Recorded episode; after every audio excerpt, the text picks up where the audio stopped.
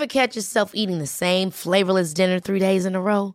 Dreaming of something better? Well, HelloFresh is your guilt-free dream come true, baby. It's me, Kiki Palmer. Let's wake up those taste buds with hot, juicy pecan-crusted chicken or garlic butter shrimp scampi. Mm. Hello Fresh. Stop dreaming of all the delicious possibilities and dig in at HelloFresh.com. Let's get this dinner party started.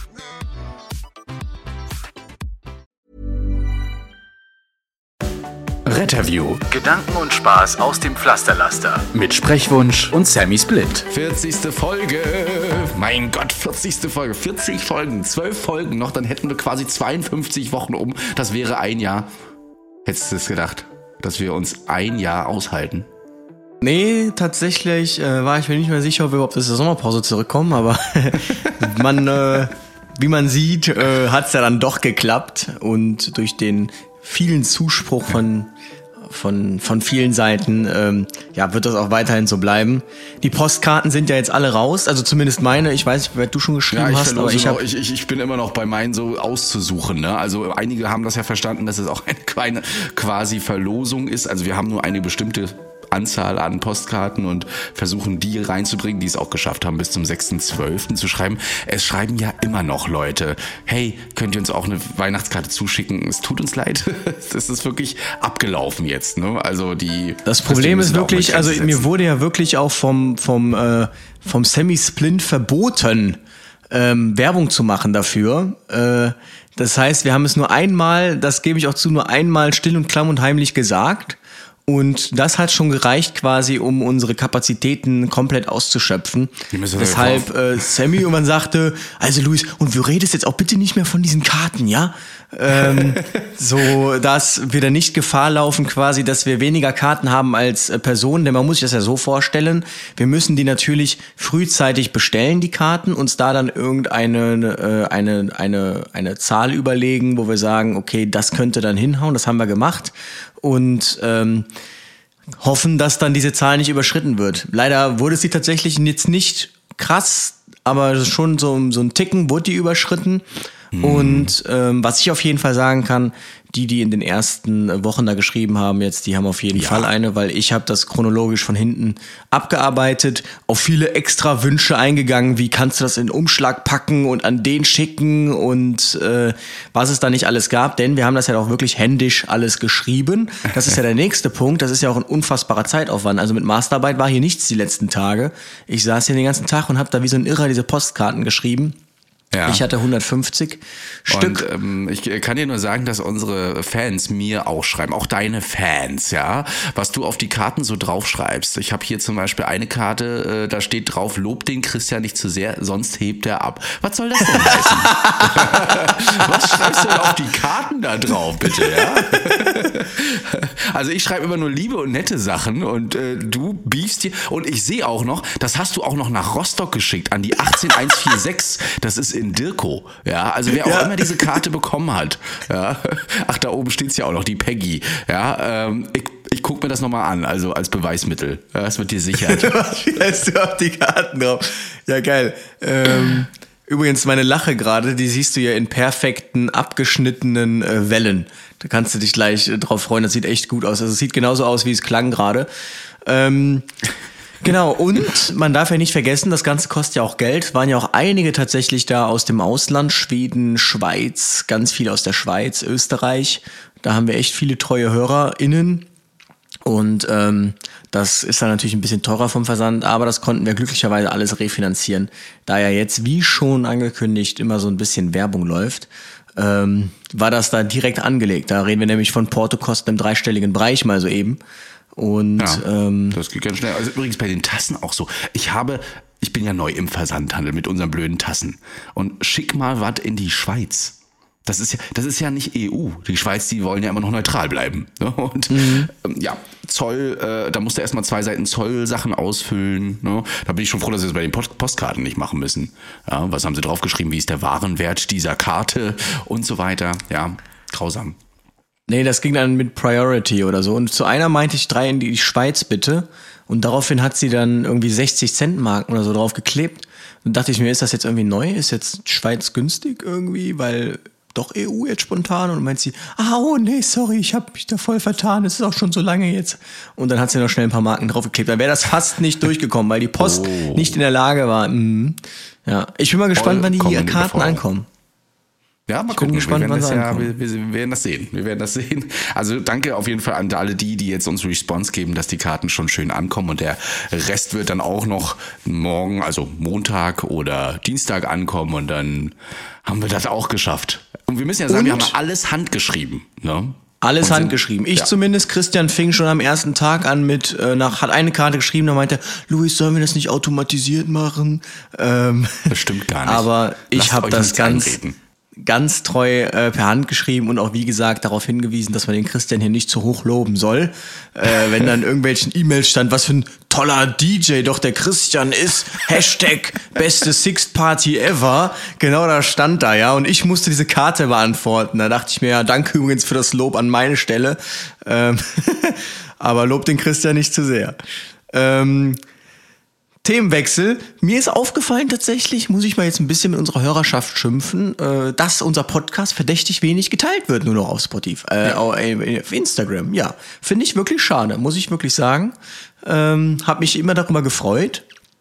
Und ich weiß gar nicht mehr, was ich posten soll noch, weil ich poste ja nur noch geteiltes mittlerweile und dachte mir so, Mensch, neben Tassen und sowas könnte jetzt auch mal wieder so ein Instagram-Post über unsere Folge kommen. Ne? Aber ähm, ja, äh, drückt auf diesen Teilen-Button auf Spotify oder auf Apple oder wo auch immer. Da gibt es so einen Teil-Button und da könnt ihr das auf Spotify teilen. Und das ist ja auch immer so ein bisschen Referenz für uns. Klar, ein Screenshot machen ist auch immer ganz nett oder auch mal, wo ihr das hört. Auch ganz witzig eigentlich, wo ihr uns hört. Aber ähm, dieses Teilen, das ist eben für die Statistik auch manchmal gar nicht so schlecht. Weil das ja. wird nur aufgenommen. So Screenshots, das merken die sich nicht, diese Programme. Und ich muss ja sagen, ich habe jetzt letztens Seven vs. Wild gesehen auf YouTube. Mega cooles ähm, Format tatsächlich. Ähm, und also super gut gemacht, wo ich mir dachte, krass, du brauchst keine privaten Fernsehsender mehr, wenn YouTube in der Lage ist, sowas, also nicht YouTube, sondern natürlich YouTuber, in der Lage sind, sowas auf die Beine zu stellen. Ähm, wobei tatsächlich, was mir so ein bisschen auf den Keks ging, war, da läuft wirklich alle 10, 15 Minuten Werbung. Also ja. ähm, das ist wirklich die ganze Zeit und schon wieder Werbung und schon wieder Werbung. Und so schlimm sind wir ja nun mal nicht. Also. Ja, da braucht ihr euch nicht Bei dem einmal Werbung, was zwischendurch kommt und am Anfang und am Ende, also da sind wir wirklich. Was wir auch noch Stunde. selbst, übrigens, einer hat gesagt, wir könnten doch Werbung nur noch selber einsprechen. Das fände sie doch ähm, noch toller. Müssen wir sagen, ja, könnte man machen ist halt sehr teuer, äh, wenn wir das selber einsprechen. Also so läuft das quasi automatisiert. Müsst ihr euch das vorstellen, das ist einfach nur ein Slot, der ist ähm, frei, oder den hat der Christian eingestellt und da läuft dann einfach irgendwas durch, was gerade ähm, kommen soll. Das bestimmen wir auch nicht. Wir können nur ähm, gewisse Oberthemen ähm, ausschließen. Und ähm, deshalb wissen wir nicht, was da kommt. Tatsächlich, ich höre es ja selbst und ich höre, dass ja immer ein äh, Versicherungs-App-Makler-mäßiges immer sehr hoch mit im Kurs ist. ähm, genau, und wenn wir das aber selber einsprechen, wie jetzt zuletzt ja auch, dann hat das einen entsprechend auch höheren Wert. Ähm, das ist ungefähr auch so, wie wenn jetzt jemand eine Werbung fertig macht und die einfach nur auf einem Kanal auf, von einem Influencer oder so schalten will, dann ist das nicht so teuer, ähm, wie wenn der Influencer aktiv das bewerben muss und quasi ähm, davon überzeugt sein muss, dass das gut ist. Das ist dann entsprechend teurer, schafft natürlich aber auch dann die bessere Bindung zur Community. Bevor wir jetzt hier aber wieder zum, äh, zum Wirtschafts- und äh, Finance-Podcast äh, abdriften, hast du noch ein paar... Ja, es ist so ein bisschen, äh, ich, ich habe natürlich so, ich habe dich unterbrochen, das lasse ich auch jetzt so drin, ja, dass ich dich unterbrochen habe. ich wollte noch sagen, äh, ihr könnt ja euch ja mal die Folge nochmal anhören, ähm, wie man einen Podcast macht. Ja, haben wir euch noch auch erzählt. Das ist jetzt Stimmt, quasi ein kleines ja. Add-on ja, ähm, dazu. Ja, wir haben äh, Zuschauerfragen und es ist ja die 40. Folge, wie wir schon gesagt haben. Und da muss man ja auch mal wieder ein paar Zuschauer mehr reinnehmen. Anrufbeantworter technisch funktioniert irgendwie zurzeit nicht, kommt keines. Aber wir bekommen natürlich ganz viele Nachrichten. Und der Jonas, der ist im Schulsanitätsdienst, der hat folgendes geschrieben. Hallo Sammys Blind, hallo 5 Unterstrich Sprechwunsch. Er hat wirklich alles ausgeschrieben. Ich hätte dann nochmal eine Frage, die ihr mir hoffentlich beantworten könnt. Und zwar, wenn ein Patient, Schülerin oder Schüler längere Zeit bewusstlos ist und die Schulsanitäter keinen Puls mehr beim Patienten trotz Wiederbelebungsmaßnahmen bekommen, dürfen dann die Schulsanitäter sagen, dass sie mit der Wiederbelebung aufhören und nicht mehr weitermachen und auf den Rettungsdienst warten, weil sie das Gefühl haben, dass es eh nichts mehr bringt? Oder müssen sie dann trotzdem weitermachen, bis der Rettungswagen da ist? Mit freundlichen Grüßen, Jonas. Man sieht äh, klassische Probleme im Schulsanitätsdienst bei diesen ganzen Reanimationen. Jetzt bricht sogar schon der Schulsanitätsdienst schon die Reas ab. äh, ich weiß ja nicht, wie lange die da reanimieren. Ähm. Es tut mir wirklich leid, dass wir lachen müssen darüber. Es ist ja eine seriöse Frage, ja. Aber ähm, nicht mal wir im Rettungsdienst, ja. Also außer es sind mit dem Leben nicht mehr zu vereinbarende Verletzungen, brechen einfach mal so eine Reha ab, ohne dass der Notarzt da sagt, so Freunde, das geht nicht mehr. Ne? Man muss ja auch, auch noch rankommt. Ne? Genau, man muss ja auch, auch äh, dazu sagen, jetzt auch rein rechtlich dann natürlich, ähm, ohne da jetzt jemandem zu nahe treten zu wollen, aber die höchste nicht ärztliche Qualifikation hat ja immer noch der Notfallsanitäter. Ähm, ich weiß jetzt nicht, was man als Schulsanitätsdienstler für eine Qualifikation hat. Den Retzstand kann man ja eigentlich gar nicht haben, weil man die Praktika auf dem RTW nicht hat. Und das glaube ich auch erst ab 18 ist. Ich bin mir aber gerade nicht hundertprozentig ja, sicher. Du hast einen Erste-Hilfe-Kurs und lernst ein bisschen erweitert vielleicht noch Blutdruckmessung. Vielleicht lernst du auch mal eine Pulsmessung. Es kommt immer auf den Ausbilder oder die Ausbilderin an. Äh, und natürlich auch das Alter der Schülerinnen. Hm? Genau, und Aber äh, dementsprechend ist die Kompetenz einfach nicht da. Ne? Es ist einfach Erste Hilfe, Ersthelfer und die brechen eine Wiederbelebung nicht ab. Vor allen Dingen nicht, weil sie keinen Puls mehr bekommen. Also Leute, lasst diese Pulsmessung weg. Für euch zählt, ja. atmet die Person normal oder atmet sie nicht. Und solltet so. ihr in diese Bredouille kommen und wirklich in der Schule wieder beleben müssen, dann macht ihr das, bis der Rettungswagen da ist. So fünf SSDler, die da alle so drumrum stehen, einer hält die Infusion und sagt, nee, das ist ja schon den fünften Zyklus, das bringt nichts. Kannst du den RTW abbestellen, äh, macht keinen Sinn, jetzt hier noch weiter zu reanimieren. Das ist so ein bisschen utopisch, ne? Die stehen so alle da, fachsimpeln und sowas, gucken sich das EKG an, was die Schule sich für 20.000 bis 30.000 Euro besorgt genau. haben, sehen da, dass das Herz einfach nur noch eine Asystolie schiebt und gar nichts mehr, nicht mal auf Adrenalin, was sie übrigens auch gegeben haben und so weiter, äh, nicht mehr reagiert. Ja, das Herz ist entkoppelt und ähm, das haben die Schulsanitäter schon festgestellt. Der Rettungswagen kommt rein, die Jungs, die hetzen sich ab, weil sie denken, oh Gott, ein Schüler. Dann sagen die Schulsanitäter, ihr braucht euch gar nicht beeilen, Jungs, wir haben alles versucht. Ähm, wir warten jetzt auf einen Notarzt, sondern ihr seht das ja selbst. Ja, ich habe tatsächlich mal, äh, das ist echt eine große Lobby, dieser Schulsanitätsdienst. Ohne Witz. Ich habe tatsächlich mal irgendwo einen Kommentar gelesen unter irgendeinem TikTok, wo ein Schulsanitätsdienstler meinte, ja, wir mussten die letztens für eine RTW die Patienten intubieren, weil die es nicht hingekriegt haben. Also, weiß ich natürlich jetzt auch nicht, wie seriös das ist, aber ähm, ähm, oh, es ist so böse, aber, aber, aber tut mir leid, liebe, liebe Schülerinnen und Schüler, ja. Erstens, Nein, also eure, eure, Lehrerinnen und Lehrer, die haben die Verantwortung und sind immer noch diejenigen, die die erste Hilfe ausführen. Ihr dürft nach Jugendschutzgesetz nicht mal Blut eigentlich anfassen. Ihr dürft unterstützen und so weiter. Und das sind wirklich, also Utopien. Ähm, da, da lachen wir herzlich und denken so, ja, ja, ja, ja. Hm, ja, aber das versteht man sicher, wenn man dann auch irgendwann mal auf der anderen Seite ist, in Anführungsstrichen. Oder wenn man dann so ein bisschen älter ist und so ein bisschen Abstand halt auch dazu das ähm, Einzige, was ich mir vorstellen kann, ist, dass sie vielleicht, weil sie schon im Katastrophenschutz und im Sanitätsdienst sind und vielleicht schon 16 sind, Intubation vorbereiten gelernt haben, dass sie da mitgemacht haben. Aber das komplett, Jungs, geht mal beiseite, wir intubieren hier. Genau. So, nee, wir kriegen es einfach nicht hin. Wir brauchen jetzt einen Schulsanitäter.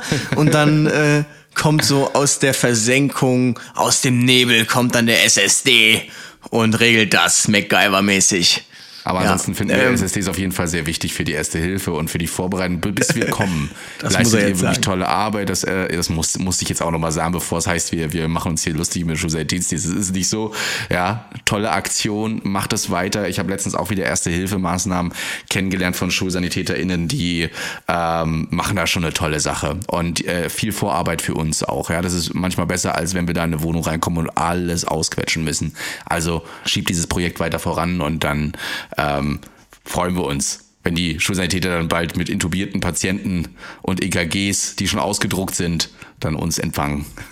Kriegt bald einen eigenen RTW, der Schulsanitätsdienst Der SSD RTW 1. Ach schön. Ähm, ansonsten hat tatsächlich noch äh, der Alex geschrieben. Alex ist Arzt und Entrepreneur ähm, hat unsere letzte Folge gelobt und sagte, Thema natürlicher Tod und Lungenembolie. Es kann natürlich sein, dass man, wenn man sich zum Beispiel eine Fraktur zuzieht, infolgedessen eine Thrombose entwickelt und die dann wiederum zur Lungenembolie wird, dass das dann ein nicht natürlicher Tod ist, weil wir damals darüber gesprochen hatten, dass ich einen Einsatz hatte, oder Not als eben nach einer LAE nicht natürlicher Tod äh, oder unklare Todesursache, sagen wir es so, ähm, gemacht hat.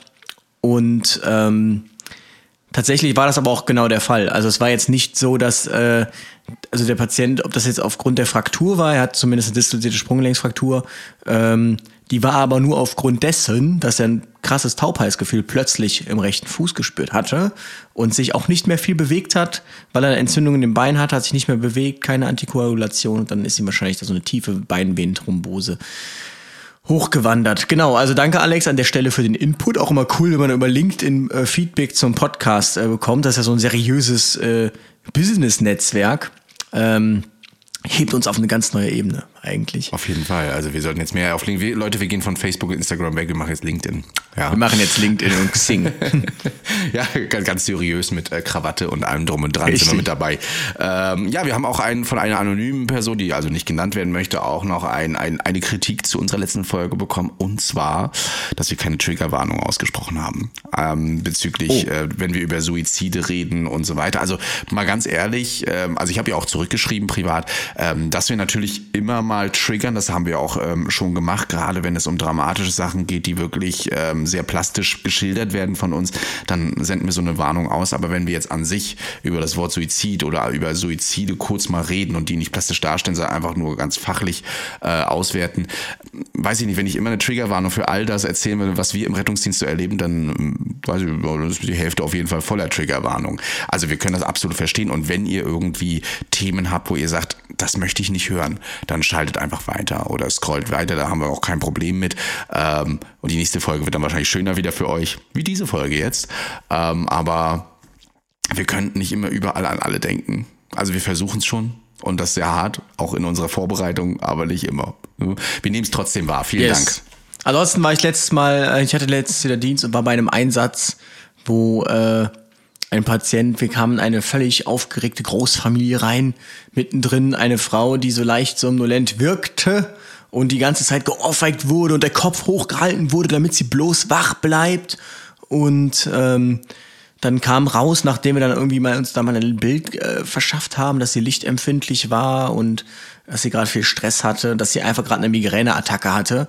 Und ich könnte mir nichts vorstellen, außer wenn ich eine Migräneattacke habe, dass Verwandte, die nicht wissen, was eine Migräne ist, sondern denken, ich kollabiere, ähm, wie wild mir Ohrfeigen verteilen, meinen Kopf hoch und runter halten, damit ich bloß nicht einschlafe, äh, Licht auf 1000 äh, Kelvin und schreiende Kinder drumherum. Also absoluter Albtraum, kein Wunder. Also ähm, ja, Deshalb, wer äh, mal schon eine Migräne hatte, der kann das, glaube ich, nachvollziehen. Hm. Ähm, tja. Wir waren dann aber auch wieder Bevor weg. ich jetzt die Veranstaltungstechniker auseinanderreißen und sagen, das heißt nicht Kelvin, das sind die Lux-Zahlen. Kelvin ist die Wärme des Lichtes, ja. Je wärmer, desto greller. Äh, nicht unbedingt. Ja, ich habe hab mich damit mal beschäftigt. Was war nochmal blau? War das jetzt wenig oder viel Kelvin? Weniger, weniger. Weniger, Kelvin ist weißer, ne? Ja, ist, oder ist blauer, hm? In die mhm, Richtung. Genau. Also. Und ich glaube, ab 5000 Kelvin äh, ist tatsächlich, wird ähm, im Auge ein Rezeptor aktiviert, der Melatoninausschüttung hemmt und deshalb äh, kann man sich bei extrem geißendem Licht äh, oder dem blauen Himmel ähm, besser konzentrieren. Mein Gott, das was, was für eine Folge. Zuschauerfragen, auch noch Lerninhalte und jetzt, also das ist toll, toll, toll. Biologisch toll. wirksames Licht, das kommt. Das ist, macht ja. halt auch gerade für Leitstellen oder wie gesagt so 24-7-Betriebe macht sowas Sinn. Ja. Ähm, haben wir auch in RTWs teilweise auch anderes Licht als nur weißes Licht. Ne, auch da äh, mit besonderer Bedeutung. Ja, eine, eine Sache habe ich noch oder eine Frage beziehungsweise eine Anmerkung von dem lieben Marc, der schreibt, hallo ihr zwei Megapodcast Mega Podcast. Danke dafür.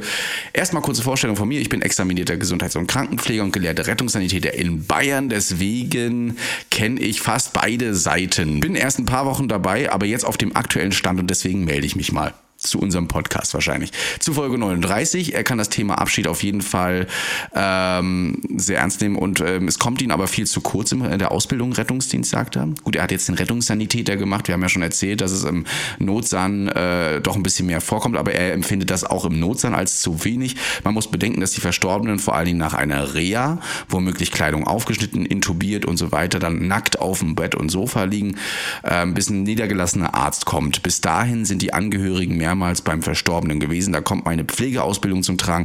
Ich verlange dann meistens nach den Maßnahmen ein neues Nachthemd, schneide es hinten auf und ziehe es dem Verstorbenen einfach von vorne an. Das ist immer eine gute Maßnahme, um das Ganze ein bisschen ja, angenehmer zu gestalten. Die NFS und Rettungsassistenten äh, sind jedes Mal überrascht, was man so, mit solch kleinen Taten ausmachen kann. Diese fünf Minuten sind für den Rettungsdienst entbehrlich und für Angehörige eine große Entlastung, schreibt er erstmal nur. Ähm, das ist erstmal sein erster Beitrag. Der zweite, der soll heute auf das Thema gehen. Wenn du jetzt nichts weiter hast, können wir da auch gerne jetzt drüber wechseln, denn es geht natürlich nicht heute nur um Zuschauerfragen und ähm, wie viel Kelvin den äh, Louis wach machen, sondern wir wollen heute über Wunschvorstellungen reden und zwar über Wünsche, wie ein Rettungsdienst in unseren Gedanken aussehen kann. Ja, da bin ich mal gespannt, was der Christian sich da alles überlegt hat. Ja, ich habe äh, hier schon ein paar Stichpunkte aufgeschrieben. Ah, ja, ja, okay. Ich habe auch am Frühstückstisch mit meinen Kollegen mal drüber geredet. Einfach mal, Leute, hört jetzt mal auf mit dem ganzen Geseiere und Gemeckere. Jetzt möchte ich mal von euch hören, wie würdet ihr es denn machen? Was wäre denn für euch so der optimale, genialste Rettungsdienst überhaupt? Außer, dass ein dieser riesen Pot Nutella auf dem Tisch steht und so weiter, da, den ihr wieder eintunken könnt. Und da haben sie sich Gedanken gemacht. Mhm. Ja, ja ich bin auch. gespannt. Ja. Ich natürlich auch. Du sollen wir tatsächlich, sollen wir das äh, so abarbeiten, dass wir quasi am Punkt der Notfall passiert, bis äh, Notruf, Annahme und äh, so durchexerzieren, bis dann Rettungswagen kommt? Das können wir gerne machen. Ich habe das zwar nicht so aufgebaut, äh, aber ich habe auch einfach nur Stichpunkte, Überschriften und dazu immer so ein paar Sachen gemacht. Und ich glaube, das kriege ich noch gerade so hin. Also wollen wir da anfangen? Wo, wo fangen wir? Bei Notruf oder bei der ersten Hilfe oder? Ich würde sagen, nee, wir fangen genau, wir fangen einfach ganz vorne an. Es kollabiert einfach einer auf der Straße. Ja. Da kann man ja schon das äh, erste machen. Und das ist ja so, viele Dinge ähm, habe ich mir jetzt zum Beispiel, ich weiß nicht, was Christian gemacht hat, ich habe ich mir das nicht ausgedacht, sondern ist das Stand der Wissenschaft. Es ist halt einfach nur nicht in Deutschland Stand der Wissenschaft, aber überall woanders sogar schon Usus, die technischen Möglichkeiten existieren. Das heißt, ähm, Genau. Es ist jetzt nicht so, dass wir jetzt hier davon reden, dass wir uns, keine Ahnung, irgendwie ein Raumschiff wünschen, mit dem der RTW dann demnächst kommt. Das ist Utopie, sondern einfach, ähm, an was für Stellschrauben man durchaus drehen kann. Ähm, oder könnte und jetzt nicht sowas wie, äh, ja, dann bräuchten wir am besten noch jeder Sani seinen eigenen Hubschrauber und dann äh, fliegen wir alle so gemeinsam. Das ist äh, jetzt hier nicht Ziel. nee, Nein, wir wollen schon über realistische Sachen reden und auch durch unsere Reisen oder Reise, die wir so gemacht haben, ähm, haben wir auch schon ein bisschen Einblicke bekommen, wie es anders laufen kann ne? und wie es manchmal auch optimal laufen kann. Aber kein Rettungsdienst in Deutschland ist hier perfekt. Das hören wir auch immer von euch da draußen. Und dementsprechend werden wir mal jetzt so ein bisschen kreieren. Und du hast ja gesagt, wir fangen am Notfallort an. an. Jemand kollabiert, jemand kippt um. Und da habe ich einen ganz tollen Instagram-Post gerade bekommen, äh, den ich auch noch geteilt hatte diesen Sonntag. Und zwar schreibt eine Zeitung jeden Tag eine ganz kleine Spalte immer auf dieselbe Seite, was wann zu tun ist. Also welche Nummer wann zu rufen ist und was der Unterschied zwischen kassenärztlicher Notdienst und dem Rettungsdienst ist. Und ähm, das macht die Zeitung immer wieder, um die Leute daran zu erinnern und aufzuklären und mitzuwirken. Das ist, glaube ich, schon der, das Erste, wo man äh, ansetzen kann. Die Bevölkerung ist aufgeklärt. Die wissen ganz genau, also das ist jetzt wirklich diese, ne, der Perfektzustand, die wissen ganz genau, dann rufe ich mir einen Kassenarzt am Wochenende oder gehe zum Hausarzt und dann brauche ich auch wirklich die 112. Ne? Und das wird schon durch den Ersthelfer da vor Ort entschieden, weil die nämlich jetzt perfekt ausgebildet sind und genau wissen, durch Zeitungen, durch Medien, weil das immer wieder vorkommt, ähm, wie es so zu laufen hat. In der Schule wurde vorher schon Erste Hilfe in jedem Jahr ausgebildet und ähm, so dass die Schülerinnen, wenn sie da rauskommen, auch das quasi eingebläut haben, wie sie in Erste Hilfe agieren müssen. Das wäre so der Perfektzustand, oder? Ähm, also ja, in der Schule anzufangen finde ich auch sinnvoll. Jetzt Erste Hilfe äh, zum einen, aber auch äh, zum anderen überhaupt mal über das Gesundheitssystem aufzuklären und mhm. äh, diese ganzen Sachen, vielleicht auch mal Fallbeispiele durchzusprechen. Wir haben jetzt hier jemanden, der hat das und das, was würdet ihr da empfehlen? Wir haben hier jemanden, der hat das und das, was würdet ihr da empfehlen? Es könnten halt auch so Musterbeispiele sein, die entsprechend das Bundesgesundheitsministerium raus rausgibt, dass sich jetzt nicht der Lehrer mit laienhaften äh, Vorstellungen irgendwie da äh, zurechtbastelt. Ähm, sowas fände ich sinnvoll, dass einfach grundsätzlich die Gesellschaft über das System aufgeklärt wird, auch die Kosten, die entstehen. Mhm. Und dann, da kann ich wieder nur auf Wien verweisen, ein äh, richtig gutes Defi-Netzwerk, ähm, wo wirklich überall auch Schilder stehen. Da steht dann wirklich in Wien sind so Schilder. Äh, Defi, ähm, keine Ahnung, zehn Sekunden in die Richtung. Dass man weiß, okay, man ist jetzt in zehn Sekunden da, kann er schnell einen holen. Sowas. So eine richtig ausgebaute Infrastruktur, was zum Teil schon kommt tatsächlich. Das ist jetzt allerdings dann auch nur relevant bei Reanimation, genauso wie Defis ja nur bei Reanimation relevant sind. Ähm, Thema ähm, Ersthelfer-Apps beziehungsweise Ersthelfer-Alarmierung. Ich weiß, in Aachen war da ja auch wieder vorne, ganz vorne weg mit der App Core Helper, wo quasi jeder Rettungsdienstler sich registrieren konnte und wo man auch durchaus Einsätze bekommen hat, um eben die, ähm, die No-Flow-Time äh, da zu verkürzen an der Stelle, beziehungsweise schnellstmöglich eine suffiziente Reanimation zuzuführen. Für den Fall Reanimation auf jeden Fall natürlich optimal. Ähm, ansonsten, wenn man jetzt im häuslichen Umfeld irgendwas hat, finde ich, fängt schon damit an mit diesen ganzen Nummern. Also das sehe ich so ein bisschen als Hindernis tatsächlich. Also ähm, ich finde, man müsste weg von diesen 112, 110, 19, dreimal die 2. Ähm, in Großstädten wie Köln hat jedes Krankentransportunternehmen eine eigene Nummer. Ähm, von diesem ganzen Kram, 116, 117. Ich finde, das müsste man zusammenführen. Ja, eine Leitstelle quasi für alles. Das ist gut. Du hast eine Notrufnummer. Vielleicht, vielleicht trennen wir es noch auf in Polizei und Rettungsdienst. Das wäre vielleicht noch eine Sache, aber ähm, warum nicht? Ja, zumindest finde ich, ähm, gibt ja die Wissenschaft eigentlich Abfragebäume her. Die 116, 117 hat ja zum Beispiel riesige Abfragebäume. Ähm, die ähm, in Holland gibt es auch riesige Abfragebäume, wo du direkt am Anfang im Prinzip ähm, Fragen schon mal beantwortest, also keine Ahnung, wo ist der Notfallort und dann ist die Person ansprechbar, ja. Und dass ähm, je mehr du mit ähm, Ja beantwortest, desto geringerer in Anführungsstrichen dein Ranking wird und desto klarer dann auch im Baum ist, wohin es dann letztlich geht. Ob das jetzt Richtung Rettungsdienst oder kassenärztlicher Notdienst geht. Ähm, denn, das muss man ja nur mal dazu sagen, die Leute in der Leitstelle, und jetzt einem zu nahe treten zu wollen, sind ja nicht dafür ausgebildet, jetzt äh, für zum Beispiel ganz oft jetzt auch in Corona, äh, man, ich habe Corona, habe jetzt merke, oh Gott, ich kriege jetzt hier richtig Covid rufe das Gesundheitsamt an und sagt, boah, mir geht's so schlecht, was soll ich machen? Gesundheitsamt, oh, keine Ahnung, rufen Sie mal die 112. So, dann ruft man die 112 an und die ist jetzt natürlich nicht dafür ausgebildet, dich über den Covid-Verlauf aufzuklären, dir zu erklären, in welchem Stadium du gerade bist, was als nächstes auf dich zukommen kann und was du für Medikamente nehmen könntest. Das ist ja nun mal nicht Aufgabe einer Notrufleitstelle, aber das erwarten die Leute halt irgendwie. Und weil die Leute aber eine Leitstelle das nicht leisten können, sagen die einfach, wir schicken ihnen jetzt ein Auto. Und ähm, dann müssen wir das letztlich leisten. Das steigert die Einsatzzahlen und frustriert wiederum, weil wieder alles auf den Rettungsdienst abgeturft wird. Und da stelle ich jetzt die Frage, bin ich mal gespannt, was du davon hältst. Es gibt ja scheinbar den Bedarf nach einer 24-7, das ist ja, die Leute wollen um 3 Uhr morgens sich im Krankenhaus durchchecken lassen. Ähm, also müsste man ja quasi den Bedarf schaffen ähm, für so, so, so kassenärztliche kassenärztliche RTWs quasi. Also, ähm, wo ein kleines Sono mit drin ist, wo du eine kleine BGA machen kannst, wo einfach wirklich eine Hausarztpraxis angerollt kommt und ähm, dann richtig auch was machen kann. Teilweise werden ja Rettungswagen gerufen, weil der kassenärztliche Notdienst kein EKG dabei hat. Oder sämtliche Geräte, die vielleicht einen Rettungswagen dabei hat, äh, weil sie die einfach nur benötigen. Nur zur Diagnose. Also nicht mal, weil der Patient ins Krankenhaus mit muss. Und das ist nicht Aufgabe des Rettungsdienstes. Also da jetzt so Diagnoseerstattung, äh, Erstellung einfach mal mitzuhelfen. Also entweder es ist ein Notfall und der Arzt sagt, also das muss in der, im Krankenhaus abgewiegelt werden oder eben nur zu Hause und gehen sie in der nächsten Woche zum, zum Hausarzt. Also da den kassenärztlichen Notdienst oder den kassenärztlichen Bereitschaftsdienst auszustatten, besser auszustatten, das wäre eine gute Aufgabe, um hier wahrscheinlich auch einiges zu lösen. Ähm, aber auch die Bevölkerung vielleicht ein bisschen runterzuholen, von dem ich muss jetzt sofort, wenn ich das schon zwei Tage ausgehalten habe, ähm, jetzt nachts muss das geklärt werden. Wenn man das nicht am nächsten Tag sogar mit dem Hausarzt selbst klären kann. Wann kann ich losgehen? Viele haben auch einfach Angst, kann ich noch mit den Symptomatiken loslaufen? Und da kommen wir wieder zur Aufklärung der Bevölkerung. Wann man wo wen ruft. Und ähm, ich finde, das ist auch ein Riesenproblem. Und ähm, wie du es schon sagtest, diese Gemütlichkeit, den Rettungsdienst zu rufen, der ist in zehn Minuten da, egal was ich da erzähle am Telefon, das muss definitiv, das muss besser werden.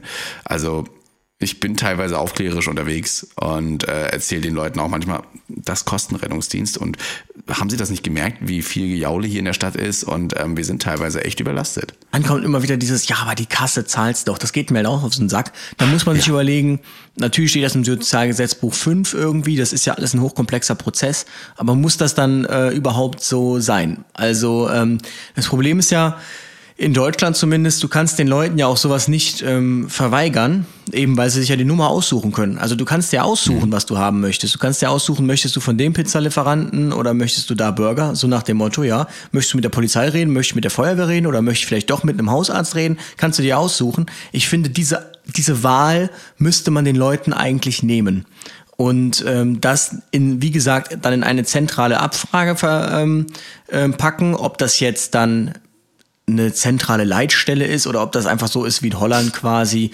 Ähm, worum geht es? Polizei, Feuerwehr, Rettungsdienst. Ähm, muss man dann schauen, aber ich glaube halt an solche Abfragebäume.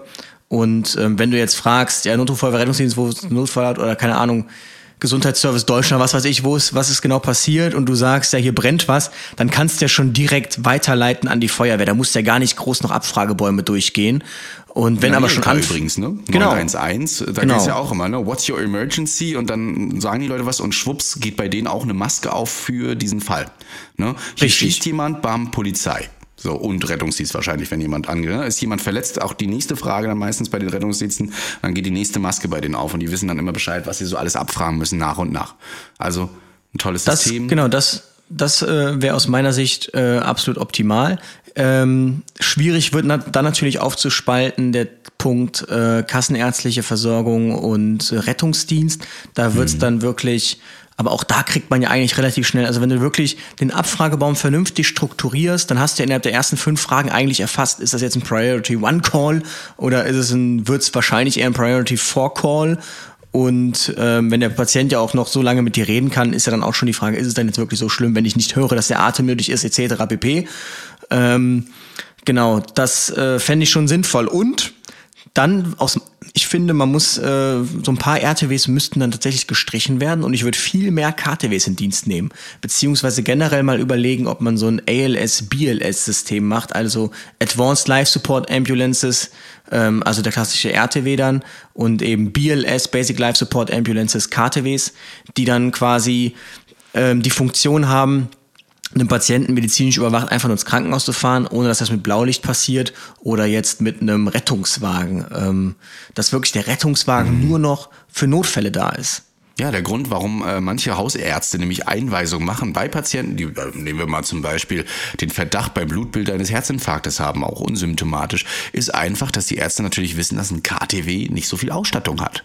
Ja, und dementsprechend in einem Fall, wo dann vielleicht doch, doch mal dramatischer werden kann, nicht großartig reagieren kann, außer dann sich ein RTW nachzurufen, was ja auch wieder Zeit in Anspruch nimmt. Und, Wobei, ähm, um da kurz reinzugrätschen, du könntest ja auch entsprechend natürlich auch ein KTW in Aachen zum Beispiel mit einem C1 1 ausstatten, Corporals ja, 1. Das meine ich.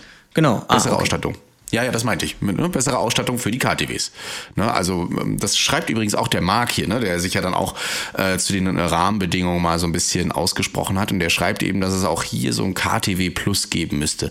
Besatz, besetzt mit einem RS oder RA oder Notfallsanitäter und einem Pfleger ja, also der ist ja, der geht ja gleich uh, ganz Notfallsanitäter auf dem KTW, da laufen sie aber Sturm. Ja, ja, naja, also hier steht auf jeden Fall, er sagt hier Pflege und RS. Ja, und ähm, wenn es dann eben nur mal eine Ersteinschätzung ist und wenn die eben sagen, ach, doch ein KTW, äh, ein RTW, dann ähm, nehmen wir den eben ran. Aber er redet eben auch davon, dass zum Beispiel ein Katheterwechsel, ja, ein häufiges Thema für einen Rettungswagen, wir machen ja keinen Katheterwechsel auf dem RTW. Das denken ja viele. Wir kommen, spülen das frei oder wechseln den Katheter. Das machen wir nicht. Wir nehmen euch prompt mit in die Klinik, weil nur da kann es gemacht werden. Wir hatten letztens ein Gespräch mit einer Urologin der Fortbildung, die uns ermutigen wollte, doch endlich mal den Katheter zu nutzen. Ja, und nicht die Patienten immer ins Krankenhaus, in die Notaufnahme zu fahren und da die Notaufnahme vollzustopfen mit katheterisierten Patienten. Und dann haben wir uns nur gemeldet und haben gesagt, also wir würden das ja machen. Wir wünschen uns das sogar, Aber wir können es nicht, weil wir haben erstens keinen Katheter drauf und äh, wir dürfen es halt einfach nicht. Also ich wünsche mir das tatsächlich nicht. ähm, schön, dass du dir das wünschst. Äh, gut, dann werde ich dir gerne mal ein Urologiepraktikum vermitteln, damit du deinen Wunsch da voll ausleben kannst.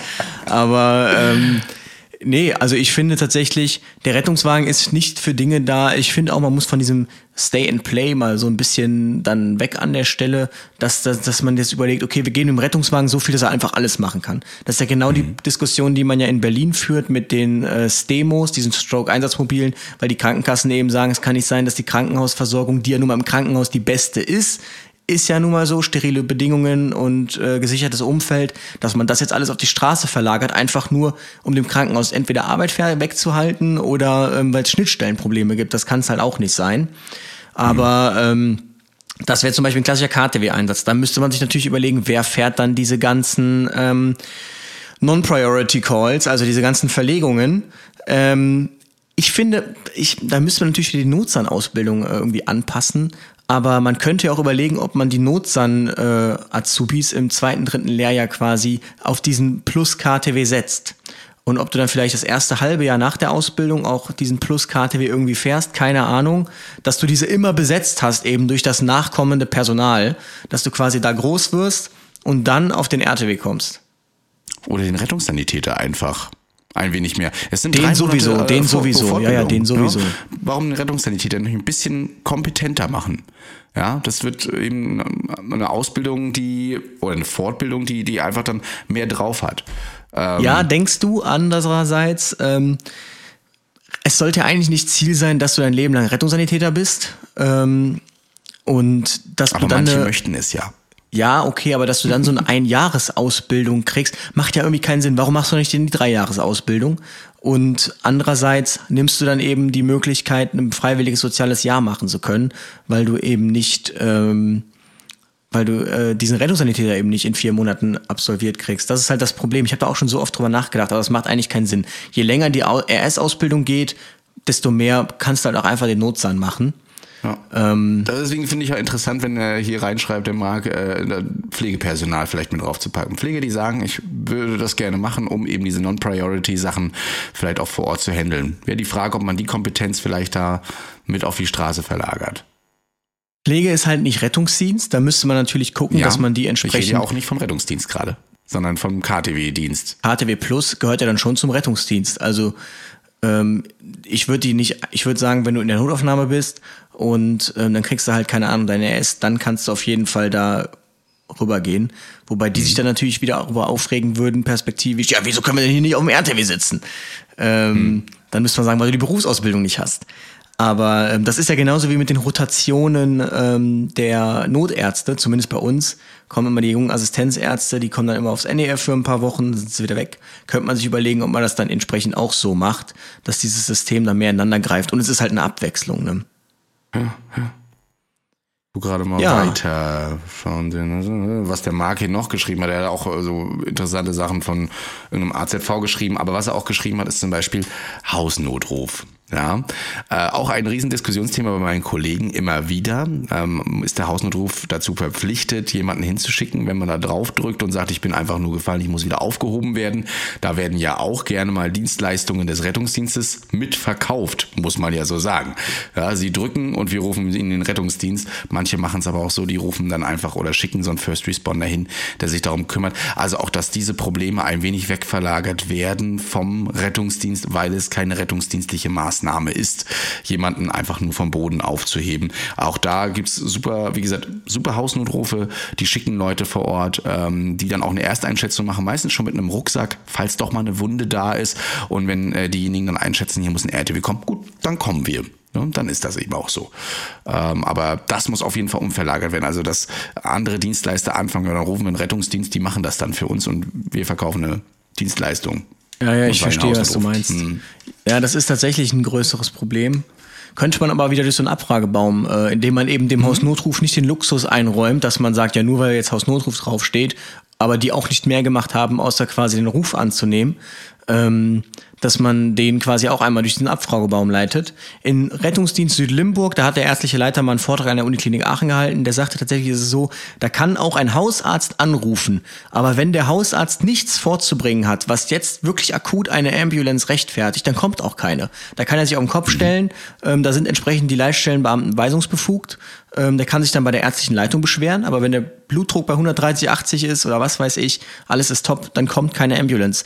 Und das finde ich eigentlich ähm, gar nicht unvernünftig. Und zum Beispiel so eine gestützte Person könnte man sagen, okay, Hausnotruf kann nicht rauskommen. Da kommt jetzt halt der KTW, der hat 20 Minuten Anlaufzeit, dann ist das so. Und so erzieht man sich die Patienten ja auch so ein bisschen. Ja, ich bin nicht ganz so rechtlich firm, aber ich habe mit einem Kollegen gesprochen aus einer Leitstelle, ähm, der, der das Problem letztens hatte mit dem Hausnotruf. Die haben gesagt, die ist gestützt, die will nur aufgehoben werden. Hat er gesagt, tut mir leid, gnädige Frau, aber das ist nicht unsere Aufgabe. Sie bekommen keinen Rettungswagen. Die wollte dann gleich den Chef sprechen. Er sagte, ich bin der Chef. Und ähm, das ging immer so weiter. Letzten Endes haben sie dann einen eigenen First Responder rausgeschickt, aber erstmal war die Gemütlichkeit Rettungsdienst. Ne? Und ähm, wir rufen dann mal eine Leitstelle und der hat dann einfach auch die Kompetenz gehabt, ähm, zu sagen, nein. Und das ist vielleicht auch noch so eine Sache, dass äh, auch Disponenten hier auch die menschliche Komponente. Abfragebaum, schön und gut, aber wir haben da immer noch Menschen sitzen, die immer noch anhand des Telefonats entscheiden müssen, ähm, wie kritisch die Sache ist, neben allen Abfrageschemata. Und dass auch hier gewisse Kompetenzen einfach zugesprochen werden. Und es gibt Leitstellen, ähm, von denen ich hier in Deutschland schon gehört habe, die ja wirklich mega Druck bekommen. Wenn die dann RTW ablehnen, dann muss das da in, in fünf, dann muss das unterschrieben werden und mit äh, was ich, drei, vier DIN A4 Seiten, warum haben sie das so gemacht, immer begründet werden. Ähm, anstatt man dann einfach sagt, naja, also auf den, den Grundlagen habe ich das einfach nicht gemacht oder eben auf den kassenärztlichen Notdienst abgeturft, weil es für mich kein Notfall war bei all dem, was sie beschrieben hat. Ja, das äh, ist äh, schade. Ähm, ist halt irgendwie, irgendwie doof, weil diese Ressource RTW, die soll ja eigentlich gut verwaltet werden. Und letztlich führt es ja immer nur dazu, je mehr Einsätze, dass äh, das System irgendwann darunter selbst kollabiert. Also man sieht ja, Krankenhausbetten werden abgebaut, die RTW-Einsätze nehmen zu. Daran kann man ja schon riechen, dass irgendwie die Hospitalisierungsrate äh, für den Rettungsdienst sehr niedrig ist. Das heißt, dass die Leute für immer mehr Service anrufen, wobei man ja mhm. Dienst auch mit Service übersetzen könnte tatsächlich. Und ähm, dann äh, ja, ist halt die Frage, wo das hinführen soll. Also man hört es kaum, aber ich weiß aus sehr vielen Rettungsdienstbereichen, der prominent ist, glaube ich, Berlin, dass die ihre Autos nicht besetzt kriegen.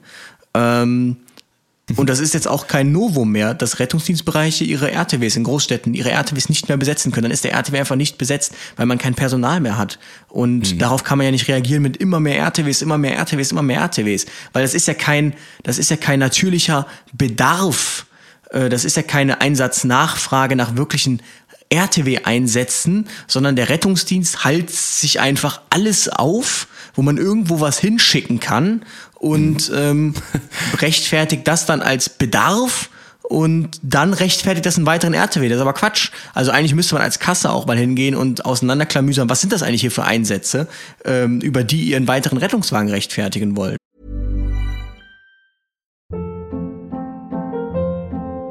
Hold up. What was that? Boring. No flavor. That was as bad as those leftovers you ate all week. Kiki Palmer here, and it's time to say hello to something fresh and guilt-free. Hello Fresh. Jazz up dinner with pecan-crusted chicken or garlic butter shrimp scampi. Now that's music to my mouth. Hello Fresh. Let's get this dinner party started. Discover all the delicious possibilities at hellofresh.com.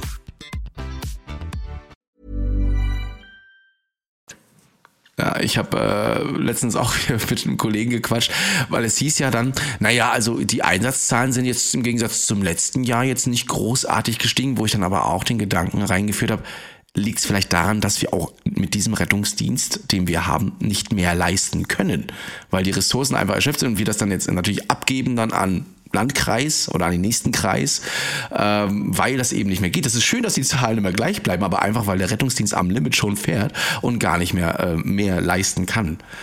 Ob das irgendwie mal mit bedacht wurde, ne? weiß mhm. ich nicht. Würde mich mal interessieren. Gebe ich gerne mal an die Ämter ab. Äh, vielleicht antwortet da ja jemand mal. Äh, und kann das, das mal. Ich glaube nicht. Aber wir haben ja bald ein Gespräch mit jemandem äh, nächstes Jahr. Da bin ich sehr genau, gespannt. Da kann stimmt. man ja mal diese Frage auch stellen. Wie sieht's denn aus? Also seid da gespannt. Im Februar ähm, haben wir dann eine schöne Folge mit jemandem, der vielleicht Rede und Antwort zu diesem Thema auch stehen kann. Wobei ich ja, um dann äh, nochmal eine Ebene davor zu gehen, auch sowieso weggehen davon würde, von diesem, von dieser Kommunalisierung des Rettungsdienstes. Ich weiß, vereinzelt ist es auf Landesebene und eigentlich ist es ja Ländersache, aber die Länder geben es in vielen Teilen ab an die Kommunen. Dann hat man diese klassischen Effekte, dass der Rettungsdienst innerhalb von 50 Kilometern äh, sechsmal anders gefahren wird. Und hier wäre ich tatsächlich, ich weiß nicht, ob ich es bundeseinheitlich machen würde, weil das ein unfassbarer logistischer Aufwand ist, da auch jeden mitzunehmen. Aber ich würde es zumindest ländereinheitlich machen. Ähm, dann könnte man sich auch überlegen, ob man die Bedarfsplanung entsprechend auch ähm, so für die Länder adaptiert, für die Bundesländer. Ähm, ich würde aber weg von diesem, jeder kocht sein eigenes Süppchen und jeder hat seinen eigenen ärztlichen Leiter, der mit diesem ärztlichen Leiter nicht kann und dann ist das so ein kleiner, äh, keine Ahnung was, Krieg, der da ausgetragen wird, auch zu Lasten der Mitarbeiter. Ähm, dann gäbe es auch einheitliche Rettungswagen, dass du quasi ohne Probleme jetzt äh, überall in NRW fahren könntest. Findest immer den gleichen Rettungswagen vor, der natürlich aber trotzdem sehr gutes Ausstattungslevel hat. Und ähm, man kann natürlich dann vor Ort in die Gegebenheiten gehen und sagen, okay, keine Ahnung, im tiefsten Bayern, dann müsste das halt ein Allradfahrgestell sein oder was weiß ich, aber du kannst ja trotzdem so den Grund, das Grundkonzept gleich halten. Und wenn man jetzt mit der DIN-Norm kommt und sagt, wir haben ja eine DIN-Norm, jeder Rettungswagen ist ja standardmäßig eigentlich gleich. Ähm, also diese DIN-Norm, wenn er mal reingeschaut hat, ähm, das ist absolute Basics. Also da kannst du einfach nur ein RTW hinstellen, wo ein C3 drin ist und eine Trage, das ist auch schon DIN-Norm so gefühlt.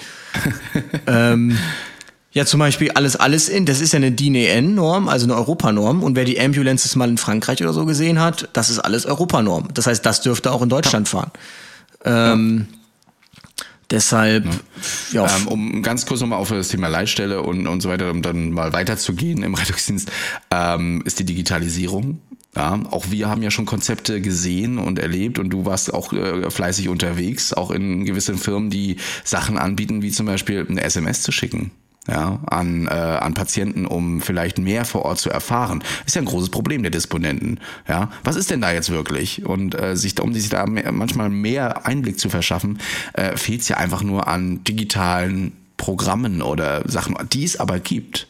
Ja, und das wäre mal so eine Vorstellung, vielleicht auch da die Leitstellen besser auszustatten oder mit mehr Möglichkeiten. Es sind nur Möglichkeiten. Man kann nicht verlangen, dass jede in der Bevölkerung damit umgehen kann, wenn so eine SMS kommt, auf einen Link zu klicken, aber dass es diese Möglichkeiten gibt, um den Disponenten vielleicht auch Entscheidungen zu erleichtern. Das wäre dann tatsächlich, das greift aber dann in meinen Ländertraum. Das ist jetzt, angenommen, du hast jetzt wirklich ein Land, organisierten Rettungsdienst, der komplett gleich ist, wo es egal ist, wo du fährst, weil es alles ja eigentlich gleich, wo es auch nicht diese krassen Geflogenheiten gibt. Mit Krankenhaus ist jede Krankenhaus jedes anders, dass es wirklich standardisiert ist, dass du dann tatsächlich Flottenserver hast, irgendwie den Flottenserver NRW oder so, wo alle Fahrzeuge mehr oder weniger drüber laufen und dass im Prinzip die Leitstelle dann in Bochum, wenn der Kölner Erdweder auf Verlegung war, den Kölner Erdweder langfahren sieht, den jetzt vielleicht nicht dann zu einer Hilo schickt, aber äh, wenn dann eine Reanimation um die Ecke ist, dass er diesen RTW disponieren kann. Und wie der Christian schon sagt, es gibt Software, zum Beispiel von Rescue Track, die können alles.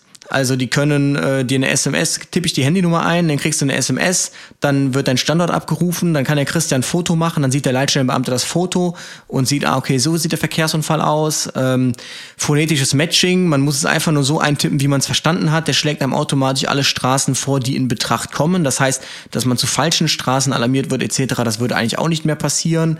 Ähm, du siehst, wann die Fahrzeuge in den Feierabend gehen, so minus 30 Minuten oder so, dann weißt du, okay, den muss ich jetzt nicht mehr schicken, dann schicke ich lieber bei den anderen. Ähm, solche kleinen, ähm, kleinen Sachen, die eben schon ähm, sehr viel machen können. Und dann, wie ja. gesagt, das ist ja das Coolste eigentlich an Rescue Track, dass es an OpenStreetMaps gekoppelt ist, dass also man sich das sparen kann, dass man so diese, ich weiß nicht, ob ihr das auch habt, es gibt so diese Datenpflege.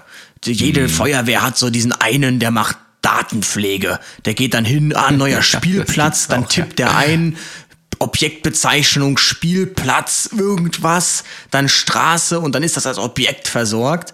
Oder äh, man nimmt halt einfach sowas wie Rescue Track, das auf OpenStreetMaps zugreift. Habe ich hier am Funk schon erlebt. Ähm, dann sagte einer irgendwie, hör mal, kennt ihr die Kneipe Späti? Das ist ja eigentlich ein sehr bekanntes Etablissement. Mhm. Das soll irgendwo da am Zülpicher Platz sein. Ja, ja, kennen wir, fahren wir hin. Ähm, weil er das nicht versorgt hatte. Weil du kannst natürlich in einer Millionenstadt wie Köln nicht jedes kleine Kneipe irgendwie oder jedes kleine ja. Kiosk versorgen, aber auf OpenStreetMaps ist das ja drin. Und dann kannst du einfach eingeben, jetzt ist man dann Späti Köln und dann kriegst du automatisch entweder eine Straße vorgeschlagen, die so heißt, oder eben das Objekt. Und ähm, so könnte ich quasi auch für Berlin mhm. disponieren, ohne mich da auskennen zu müssen. Wir haben ähm, zum Beispiel bei uns in Rostock eine ganz tolle App, die heißt, oder Map, die heißt Geoport. Das ist allgemein ein Ding. Und da sind alle Sachen, auch Baustellen, die auch in Zukunft äh, kommen würden, äh, genauso wie Ampelausfälle. Also das sind alles Sachen, die sind digital. Wir haben hier Bluetooth-Beacons, die ähm, messen andauernd, wie viele Autos hier mit ihrem Bluetooth-Radius vorbeifahren ähm, und ähm, errechnen daher, ob es gerade ein Stau ist oder zähfließender Verkehr. Das alles kommt mit dazu und das mit einzubinden in eine digitale Struktur Struktur, Infrastruktur für den Rettungsdienst, der ja davon profitiert. Wir hatten letztens eine Bombendrohung hier, wurde eine ganze Straße gesperrt, durch die wir durch mussten. Das wurde uns natürlich, ähm, ging, funktionierte nicht so richtig mit den Systemen oder wurde nicht eingetragen und ähm, hätte man uns dann einfach so, hat man uns dann per Telefon mitgeteilt, aber das hätten wir auch einfach auf die Karte packen müssen, weil ich mich in diesem Gebiet, wo wir hingefahren sind, auch nicht auskannte, äh, bin ich natürlich voll reingefahren. Also nicht da, wo die Bombe ist, aber die Polizei hat mich dann aufgehalten und gesagt, der Christian wieder. Durch. Christian ja, jetzt am RTW auf einmal mitten im Sperrgebiet mittendrin. Alle so, wo kommt eigentlich dieser RTW her, der da blinkend steht? ähm, aber ähm, das ist ungefähr wie das Video, wo ich dir schicke, wo der RTW einfach auf die Laufstrecke fährt, da bei der Tour de France oder was in Frankfurt.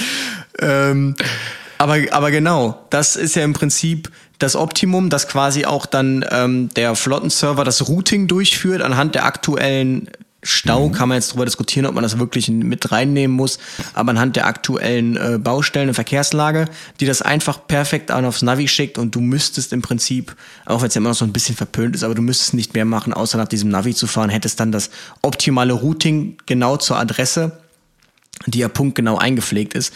Das wäre wirklich ähm, das Nonplusultra. Aber leider äh, sind wir da noch sehr, sehr, sehr, sehr, sehr, sehr weit von entfernt.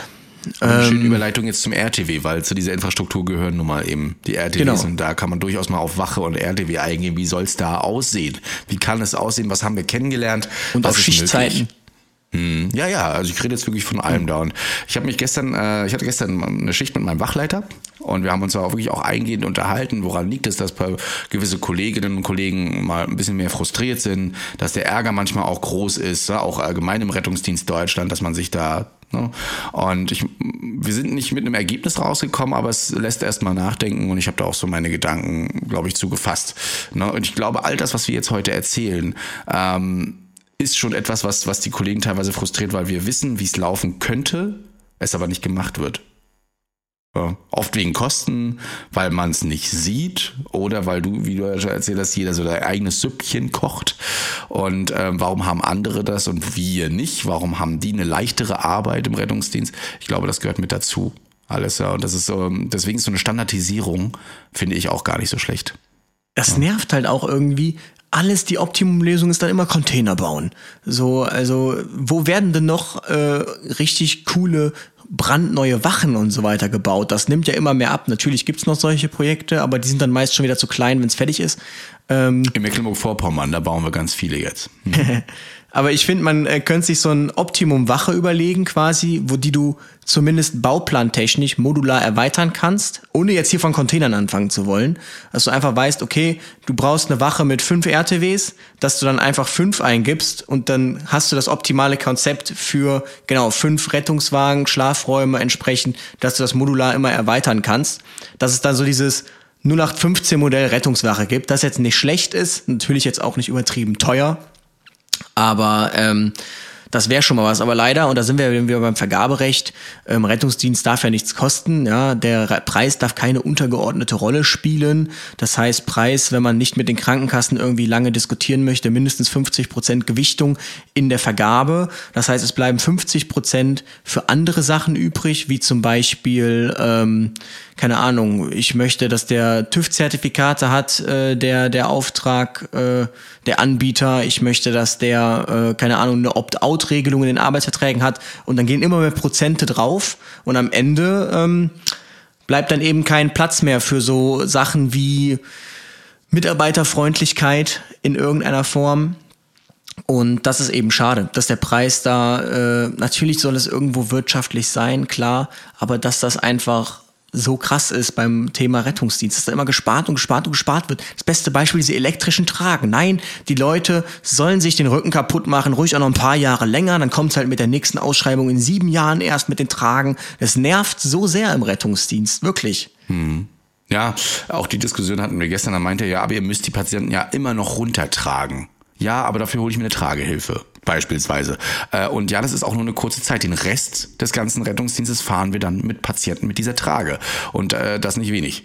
Das Ding ist halt, ähm, ich glaube, die Patienten sind öfter auf der Trage, als dass sie runtergetragen werden. Viele ähm, gehen ja vielleicht noch runter und legen sich dann hin. Das heißt, die Trage, die benutze ich ja quasi laufend. Ähm, mhm. Wortspiel.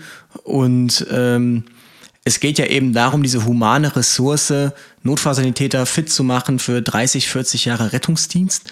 Und dann müsste man eigentlich auch hingehen und sagen, macht es dann nicht mehr Sinn, wenn man bei diesen Zwölf-Stunden-Konzepten bleibt, dass man nur dreimal die Woche kommt? Äh, hast du ja gerade auch in deinen Post reingehauen, ne? diese Human Resource, ähm, ja, ich möchte nicht Ausbeutung, also einfach bessere Nutzung dieser humanen Ressource, äh, nämlich den Rettungsdienstmitarbeitern, ähm, da einfach besser ranzugehen. Und ja, warum nicht? Ne? Also auch ähm, hier familienfreundlicher Work-Life-Balance beachten, vielleicht auch ein bisschen Gesundheit und Fitness mit unterbeachten, nicht nur mit der elektrischen Trage, sondern auch hier Ausgleiche zu schaffen. Ich glaube, darüber haben wir schon so oft geredet in den Folgen, dass man da sich äh, auch einfach drum kümmert. Also eine optimale Wache, wo man auch sagt, ähm, Jungs und Mädels, da könnt, müsst ihr, hier sind Angebote für Sport, Fitness, Physio, was auch immer. Ja, warum nicht? Und äh, wo du vorhin gesagt hattest, naja, hier wird überall gespart, aber wenn man ja so ein einheitliches Modell einer Wache hat, dann sind das ja immer auch meistens außer vielleicht Fundament die gleichen Kosten. Das heißt, die Krankenkassen wissen ja, okay, wir brauchen hier eine Rettungswache mit fünf RTWs, das kostet so und so viel, weil wir ja das Modul 5 genommen haben. Und dann gibt's auch keine Diskussion mehr. Warum kostet die mehr oder weniger? Ne? Das ist ein großer, großer Streitpunkt oft auch. Ne? Kommt tatsächlich dann vielleicht drauf an, auf den Untergrund, wie der beschaffen ist. Aber ähm, ja, da wird es ja auch eine Spannweite geben. Und dann müsste man sich halt überlegen, kann der Staat nicht einfach sagen, hier muss jetzt eine Rettungswache hin, dann ist das so. Beim Thema Autobahn geht das ja scheinbar. Nö, hier wird jetzt eine mhm. Spur dran gehangen, äh, das ist jetzt so, Pech gehabt. Ähm, wieso ist das beim Thema Rettungswache nicht so? Wieso ist auch schon mal aufgefallen, wieso ist eigentlich jede Rettungswache immer neben Bahngleisen in der Einflugschneise, wie zum Beispiel unsere, weil es halt maximal günstig ist, wenn direkt über die, die 747, da will keiner wohnen, direkt neben dem Gleis will auch keiner wohnen, ja, dann bauen wir da eine Rettungswache hin, weil es günstiger, äh, äh, günstige äh, Mietfläche. Ähm, das kann es halt auch nicht sein. Oder dass Rettungswachen teilweise geschluckt werden, ähm, weil Unternehmen da jetzt bauen wollen, das Grundstück dann einfach kaufen Mhm. Das gibt's ja auch nicht. Also eigentlich müsste man sagen, nee, hier muss eine Rettungswache hin, das ist bedarfsplanerisch so festgelegt, also irgendeiner muss jetzt hier weg. Sorry, das ist Notfallinfrastruktur, äh, kritische Infrastruktur, es geht nicht anders. Und ähm, dann kann man eben, wie gesagt, wieder mit diesem Modulplan kommen. Übrigens, wenn wir schon beim Thema humane Ressource waren, wie gerade, finde ich, neben Sport verpflichtend, müsste man sich überlegen, wie man das hinkriegt, auch mit Pausenzeiten. Ich finde, dass der Notsan laufend ins Krankenhaus noch müsste, so dass man so Trainings hat jedes Jahr, dass man ähm, einen PHTLS-Kurs in einem Jahr hat, ITLS im nächsten Jahr, dass man jedes Jahr irgendein Training hat, dass man laufend gefordert ist, ähm, weil natürlich man jetzt nicht jeden Tag so einen krassen Einsatz hat, aber dass man laufend trainiert und trainiert. Ich glaube, ähm, der ein oder andere wird jetzt sagen, wieso sagen die das? Wir haben das auch so. Wir versuchen jetzt wirklich alles zu verallgemeinern. Ne? Ich kann zum Beispiel sagen, dass bei uns wahrscheinlich äh, im Rettungsdienst sowas kommen wird, so eine, so eine Trainings, weil ich mal mit der ärztlichen Leiterin gequatscht habe, die mit der ärztlichen Leiterin gequatscht habe und die gesagt hat, ähm, na, wir werden mal gucken, was im nächsten Jahr so alles für die Notfallsanitäter angeboten wird, auch an Kompetenzen und Kursen und so weiter. Aber das wird nicht in jedem Rettungsdienst so sein. Deswegen äh, seht es uns nach, wenn wir versuchen, wirklich alles so ein bisschen aufzugreifen und ähm, damit ranzugehen, das als Standard zu haben. Wir reden ja eben jetzt hier von unseren Wunschvorstellungen und genau das sind so die Sachen, die wir halt für alle wollen und nicht immer nur für Einzelne, die es wahrscheinlich haben. Wir waren ja in Dresden. Ja, genau. Haben uns eine Rettungswache angeguckt und ich muss schon sagen, also ich wollte schon fast wechseln. Wie ging es dir da so? Ja, ein paar Sachen gab wo ich dachte auch so, mh, hm, aber Nö, mir hat es sehr oder? gut gefallen, aber was ja. ich tatsächlich, also es ist mir einfach zu sehr im Kaff gewesen. Also, also da hätte ich einfach irgendwie, Kaff, wenn ich jetzt keinen hören. Spaß. Aber das war so ein typisches Beispiel für, dann passen halt hier drei Rettungswagen rein, dann baust du halt rechts noch eine Halle-Seite ran, also vier Rettungswagen, dann musst du auf der anderen Seite noch irgendwie einen Schlafraum mehr ähm, und nicht immer dieses wir platzen aus allen Nähten Prinzip und ähm, hier noch schnell einen Unterstand improvisiert, dass man davon mal wegkommt und dem Ganzen einfach viel mehr Seriosität einräumt. Und es nervt mich deshalb so, immer wenn Leute, jetzt gerade ist ja Pflege das Dauerbrenner-Thema, ja, oder gerade Intensivpflege sind ja gerade die Stars quasi und ähm, zu Recht natürlich, weil sie einen harten Job machen. Aber ich habe da letztens auch mit jemandem drüber gesprochen, die sagte, wieso müssen wir uns denn immer so da dranhängen als Rettungsdienst und sagen, ja, ja, stimmt, die haben recht, die haben recht, so nach der, als würde uns das was Gutes tun. Ähm, wir haben doch gar nichts damit zu tun. Also das aus, dass wir den Patienten übergeben. Ähm, wir, wir verbauen es uns ja so ein bisschen so eine eigene Lobby oder so auf uns selbst aufmerksam zu machen, indem wir uns immer an die Pflege dranhängen. Ähm, das ist ja wie wenn das Ordnungsamt sich immer an die Polizei dranhängt. So, die Gewerkschaft der Polizei fordert irgendwas und sagt, wir haben zu viele Einsätze, zu viel Beschimpfung. Ja, wir auch, genau, genau. Macht das für die Polizisten. Da hat aber das Ordnungsamt nichts von. Und ähm, genauso ist das, wie wenn wir Rettungsdienstler hingehen. Ja, ja, genau, genau, richtig schwierige Zustände, Corona und so. Dann geht's der Pflege besser, aber dem Rettungsdienst nicht. Ähm, Natürlich kann man sich da irgendwie crossover-mäßig engagieren, aber ich finde, der Rettungsdienst muss einfach viel mehr auf sich selbst gucken und schauen, ja. dass man das sonst kriegt man dieses System einfach nicht voran. Mit Spracherecht für den Rettungsdienst an sich. Ne? Also so eine, wie Luis schon sagte, so eine Lobby aufbauen, ähm, aber auch, wo man sich dann eben trifft, wo es ein Konsortium gibt für den Rettungsdienst und äh, die dann auch mal sagen, also auch mal auf den Tisch hauen, wenn irgendwas nicht läuft, politisch in eine komplett falsche Richtung läuft, nach unserer Ansicht. Und äh, dann sagt, aber das ist eben nicht so. Und ihr seht es anhand unserer Gesundheitsminister, müssen wir jetzt sagen, wir haben ja jetzt neun, ähm, wie immer nur von einer Sparte geredet wird. Und das ist eben nicht nur, also das, da, da gehört der Rettungsdienst nicht komplett mit rein, ne, wenn man von der Pflege redet. Das ist einfach so. Ähm, was ein anderer Kollege auch sagte mit Sprachrecht, auch bei Beschaffungen zum Beispiel. Wir haben das in Dresden gehört, das werden, also in Heidenau in der Wache da, ähm, die ja gesagt haben, es werden jetzt neue RTWs beschafft und da haben die wirklich die Kollegen, Kolleginnen und Kollegen gefragt, ähm, was braucht ihr? Was müssen wir verändern? Ja, wo geht's hin? Nach welchen Standards? Natürlich versucht man hier Standards einzuhalten, aber muss man da vielleicht mal ein Bauteil umsetzen, ja, ein Gerät anders hinsetzen? Darum geht es jetzt eher. Ne? Nicht, was wollt ihr haben, Disco-Licht oder äh, eine bessere Soundanlage oder so. Und das finde ich auch gar nicht so schlecht, da einfach mal gewisse Gegebenheiten mit zu erfahren und die vielleicht auch mit reinzunehmen und auch auf andere Rettungswachen umzusetzen. Ähm, um einfach besseres Handling. Ich zum Beispiel hätte bei uns unseren C3 auf einer ganz anderen Stelle.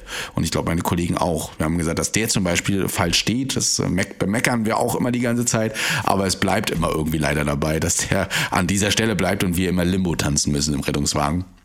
Limo? Ähm, ja. Ja, ähm, das gibt's tatsächlich, also bei uns ist es schon so tatsächlich, da wurde jetzt endlich mal so ein Arbeitskreis äh, RTWs äh, gegründet, wo man auch seine Meinung dann äh, kundtun konnte. Ähm, ob das jetzt was gebracht hat, wird man sehen. Aber ähm, ja, prinzipiell bin ich da voll bei dir. Du siehst aber tatsächlich auch immer, wenn Gesetze verabschiedet werden, dann heißt es, kommt jetzt die Impfpflicht für Pflegen- und Krankenhauspersonal. Und dann du, das erste, was du immer machen musst, ach, und was gilt denn für den Rettungsdienst? Das ist immer dieses, ach so, ja, ja, genau, für euch gilt das auch so nach der, es ist immer dieses, es wird nie gesagt, es gilt jetzt die Impfpflicht für Rettungsdienstpersonal und Pflegepersonal oder Rettungsdienstpersonal und Krankenhauspersonal. Nein, es ist immer äh, irgend, irgendwas fürs Krankenhauspersonal. Ach ja, und das gilt übrigens auch für den Rettungsdienst. So. Und es ist überhaupt nie adaptiert oder auf die Bedürfnisse des Rettungsdienstes zugeschnitten. Und vielleicht ähm, ist das auch das Problem, warum der Rettungsdienst an vielen Stellen einfach krankt. Genauso wie diese Schichtzeiten. Das hat mir jetzt einer geschrieben im in den Kommentaren, dass die zwölf Stunden Dienste noch aus Zeiten kämen oder 24, wo einfach nichts gefahren ist. Ähm, ganz früher haben wir schon darüber gesprochen, wo es keine Handys, Smartphones gab. Ähm, ob das überhaupt noch so aktuell ist. Also ich finde durchaus vier, acht Stunden Dienste die Woche und das war's, fände ich für so einen harten, fordernden Job wie den Rettungsdienst, ähm, den man ja auch, wie gesagt, 30, 40 Jahre machen soll, wo man nicht dann irgendwie einen Personalengpass haben möchte, ähm, durchaus gerechtfertigt. Ansonsten hast du halt das, was du jetzt hast. Die Jungen kommen, machen das ein paar Jährchen und sind wieder weg. Was ich äh, auch immer schade finde, ich wollte gar nicht jetzt in die Notaufnahme vorgreifen, aber da kann man kurz mal rangehen, wenn ich beispielsweise jetzt einen Patienten, wir nehmen mal Corona einfach ganz einfach, ne? da gibt's ja immer wieder entweder die neuen Varianten oder eben auch andere Symptomatiken, die herausgefunden werden und ich muss sagen, würde ich mich nicht irgendwo informieren auf Fach Fachseiten und so weiter, wüsste ich größtenteils nicht durch den Rettungsdienst, welche Symptome jetzt wie sind. Und die Leute haben Fragen an uns, die sie beantwortet haben wollen von uns, die wir aber auch beantwortet haben wollen, weil wir wissen möchten, muss ich den jetzt mit ins Krankenhaus nehmen? Und dann gehe ich fahre ich die ins Krankenhaus, in die Notaufnahme und bekomme von der ersten Pflegerin oder Pfleger gleich mal so eine Aufklärungsstunde, wie das denn zu laufen hat, weil die wissen Bescheid. Die bekommen nämlich ihre Fachblätter und jedes Mal, wenn es schon was Neues gibt und in den Nachrichten was drin war, haben die schon ihre Aufklärung und wissen ganz genau Bescheid. Das ist schade. Ich würde da an Informationen bezüglich Erkrankungen oder sowas immer gerne auch mal ein bisschen up to date bleiben und ähm, habe so das Gefühl, dass wir da immer nur in unseren Büchern stecken, die nun mal ja in ihrer Zeit sind und ähm, nicht aktuell bleiben. Also ich, das würde ich mir wünschen auch. Gehen wir jetzt davon aus, dass äh, der Rettungsdienst so umgesetzt würde, wie wir ihn sagen, dann würden wir mit sowas gar nicht mehr Kontakt haben tatsächlich, sondern mhm. das würde ja alles dann schon der Abfragebaum erledigen.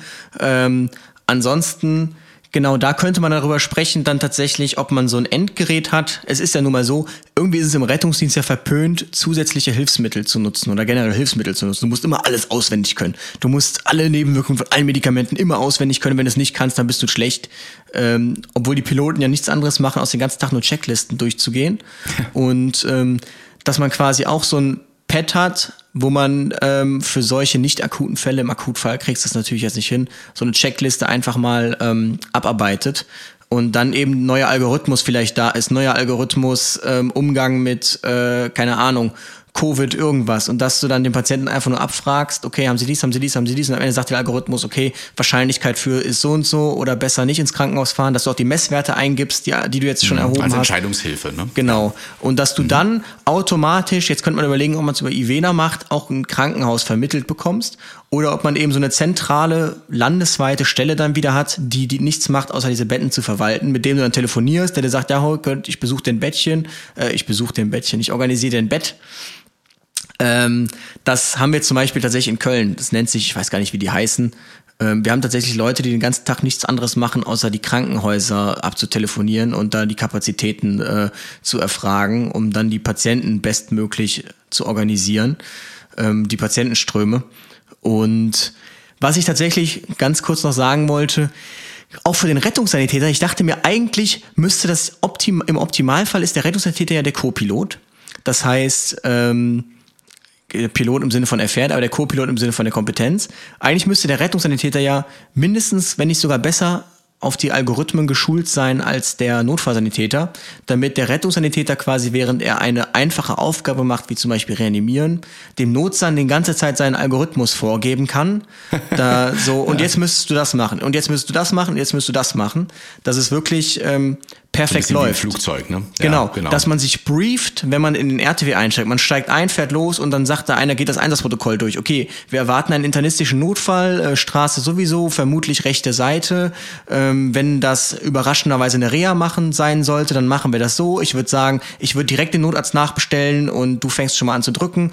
Oder ähm, wir haben hier, keine Ahnung, Fieberkrampf gemeldet. Sollte das jetzt eine Reha werden, dann machen wir das so und so. Notarzt kommt ja auf jeden Fall. Der Notarzt kommt übrigens von der Wache. Das dass man sich einmal brieft und auch wieder debrieft. So stelle ich mir quasi auch eine optimale Anfahrt vor eigentlich, auch wenn ich es noch nie erlebt habe und dich alle komisch angucken würden, wenn ich mich jetzt reinsetze und sage, äh, so Christian, also wir sind unterwegs zu einem äh, gemeldeten Sturz äh, in der sowieso Straße, Hausnummer sowieso.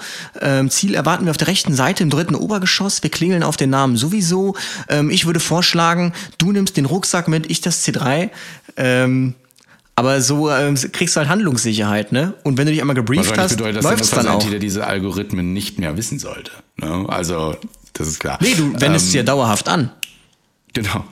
Bevor wir weiter an diesem Thema stecken bleiben. Ähm, Telenotarzt, Vernetzung, Rettungswagen mit den Kliniken, auch das heutzutage gar nicht mehr so der Umstand. Telenotarzt ist ein großes Thema, äh, wird auch mittlerweile immer mehr umgesetzt in den RTWs und ähm, auch ich unterhalte mich super gerne über dieses Thema und mit den Kollegen, die damit Erfahrung haben und die auch wirklich erzählen, ähm, wie, wie gut oder schlecht sie es finden, je nachdem, ähm, was sie haben und warum nicht, warum nicht einen Notarzt anrufen, einen Telenotarzt, der da schnell mal drüber gucken kann, wenn ein physischer Notarzt jetzt nicht unbedingt notwendig ist. Ja. Die Digitalisierung, digitalisierte Struktur, die gibt es, die haben wir. Es scheitert manchmal nur am Netz. Ne? Das ist so das eine. Wenn du kein Netz hast, hast du ein Problem. Ja, ist aber ein großes deutsches Problem. Die Vernetzung überhaupt mit LTE, 5G und wie sie alle heißen. Ähm, da muss man auf jeden Fall dran arbeiten. Und wo du schon sagtest, diese Bettenabfrage telefonisch. Also jedes Bett heutzutage oder je, ich glaube, jedes Bett hat so einen Computer mittlerweile dran, wo die ihre Patientenakten eingeben oder zumindest wo eingegeben wird, welches Bett besetzt ist. Warum das nicht digital machen? Warum darüber nicht eine Bettenabfrage? Wenn ein RTW kommt und sich für eine Klinik entschieden wurde, warum ploppt da nicht schon was in der Klinik auf? Mensch, da kommt jetzt ein Patient, internistischer Notfall, das sind dies sind die Symptome fertig und dann können die sich schon mal darauf vorbereiten. Da kommst du immer an, machst noch eine Übergabe und die fallen aus heiterem Himmel, wenn sie sagen, wie LAE. Ja, ähm, das wäre, glaube ich, noch so ein Ding, das könnte man machen. Natürlich können wir immer anrufen. Aber für jeden Notfall dass du so, das manchmal gar nicht so, so einen Anfahrtsmonitor hast quasi, den du, also in Aachen mhm. haben die das ja alle komplett. Ähm, da siehst du dann diese riesigen Bildschirme, wo dann steht 7 RTW 1 Arrival, so nach dem Motto. Oder eingetroffen. ich glaube, ich muss in Aachen mal fahren. Du. Ja, die ganze Liste, auch KTWs, alles, was gerade auf dem Anflug ist auf dein Krankenhaus, äh, bekommst du da angezeigt wie am Flughafen. Und Telenotarzt, ja, finde ich ähm, prinzipiell auch gut, solange wir eben noch diese Problematik haben mit äh, oder mit Hinsicht auf ähm, BTMs und so, dass das oder so nur ärztliche Kompetenzen klassische, wobei mein Traum ja tatsächlich auch wäre, dass man Notarztstandorte abbaut und solche Medical Intervention Cars ähm, immer mehr fördert, die eben im Land durch Hubschrauber bewerkstelligt werden, wo dann eben wirklich nur für den ähm, für keine Ahnung, Traumarea oder so, mhm. für solche Geschichten diese Dinger rausfahren und ansonsten bekommst du ja auch eine standardmäßige internistische Reanimation mit zwei RTWs und einem Löschfahrzeug locker über die Bühne oder sogar dann mit einem BLS-KTW und einem ALS-Ambulance.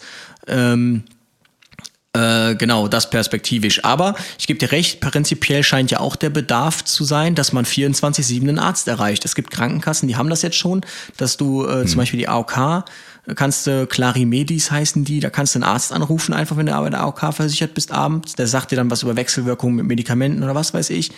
Ähm, ob das jetzt der Telenotarzt macht, keine Ahnung, aber auch das könnte man ja dann so eine zentrale ähm, Annahmestelle verlagern. Dass man sagt, okay, ja. wissen wir, es geht Ihnen also nur darum zu wissen, ob so und so. Wissen Sie was, ich stelle Ihnen jetzt mal kurz zu einem Arzt durch. Und ähm, dann sitzt er halt drei Stühle daneben und redet dann kurz. Keine Ahnung. Ähm, Gesundheitskarten, wir reden schon mal davon. Wir haben ja am Anfang des Jahres über Patientenakten und so weiter äh, geredet. Ja, also allgemein äh, Informationen über den Patienten, wenn wir da ankommen. Ne? Wir haben ja verschiedene Sachen, wir hatten den Notfallpass, aber wir haben auch diese Gesundheitskarte, die eigentlich mittlerweile jeder mit hat und die auch einen Chip drauf hat, der viel mehr speichern kann, als er jetzt eigentlich ausgibt. Ne? Da stehen ja meistens nur die Versicherungsdaten drauf, wie Name, Anschrift und eben die Versicherungsnummern. Ähm, und man ist jetzt so mittlerweile dabei, es gibt schon mittlerweile Werbung, wie äh, lassen Sie sich auf die Karte ihre, Ihren Medikamentenplan spielen, nur dass auch der Rettungswagen dann drauf zugreifen kann, das wäre eben noch gut. Ja, ähm, natürlich in Deutschland alles mit Datenschutz und um Gottes Willen, das muss alles freigegeben werden, aber eigentlich wäre das so eine Sache, warum nicht, Leute? Ja, dass das standardmäßig ist, dass Medikamentenpläne draufstehen, vielleicht noch Erkrankungen, Allergien, Blutgruppe, was auch immer. Ich gerade, man könnte das ja irgendwie so machen, dass man ähm, diese Karte schützt mit einem PIN-Code dass mhm. der Patient dir das, musst, steckst du ein, sagt, wie ist ihr Code? Und dann sagt er dir das und dann tippst ein, siehst du, wenn, wenn er aber Reanimations, wenn er nicht, wenn er nicht ansprechbar ist, dass du dann einmal auf Notfall klickst oder Notfallumgehung. Genau, dass es dann aber erfasst ist und du im Prinzip nachher noch, also dass du jetzt nicht einfach von jedem, wenn du einfach neben die Karte abziehst und das anklickst, dass dann auf jeden Fall eine Benachrichtigung darüber kommt und die Krankenkasse im Nachgang sagt, wir haben hier eine IP-Adresse von einem Gerät erfasst, das hat auf ihre Daten zugegriffen, äh, keine Ahnung was, ähm, war das so bestimmt oder war das so richtig oder mhm. äh, irgendwie sowas, also mhm. So macht das ja id-no.com mit ihren Armbändern die QR-Codes. Sobald du den scannst, wird deine IP-Adresse ja auch gespeichert und ähm, ja. du bekommst darüber eine Mail. Irgendwie so. Ob man es dann mit einem QR-Code genau. macht, die Karte, oder mit einem Chip, keine Ahnung, müsste man dann gucken, wie man das am besten löst. Und da müssen wir auch mal realistisch sein. Also da kommen da wieder einige an und sagen, wenn du kein Netz hast, dann hat da, kommt da wieder jemand.